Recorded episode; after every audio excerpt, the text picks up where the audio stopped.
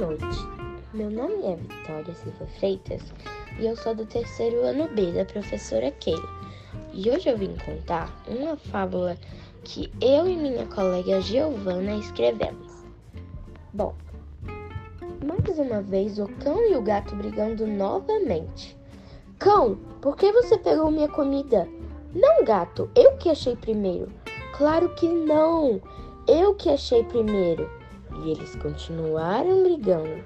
Mais tarde, naquele dia, o cão e o gato ficaram longe um do outro e o gato andou por várias e várias horas. E, e ele estava escutando vários latidos e apareceu muitos, muitos cachorros. E antes de atacá-lo, o cão conseguiu salvar o gato. Muito, muito obrigada, cão.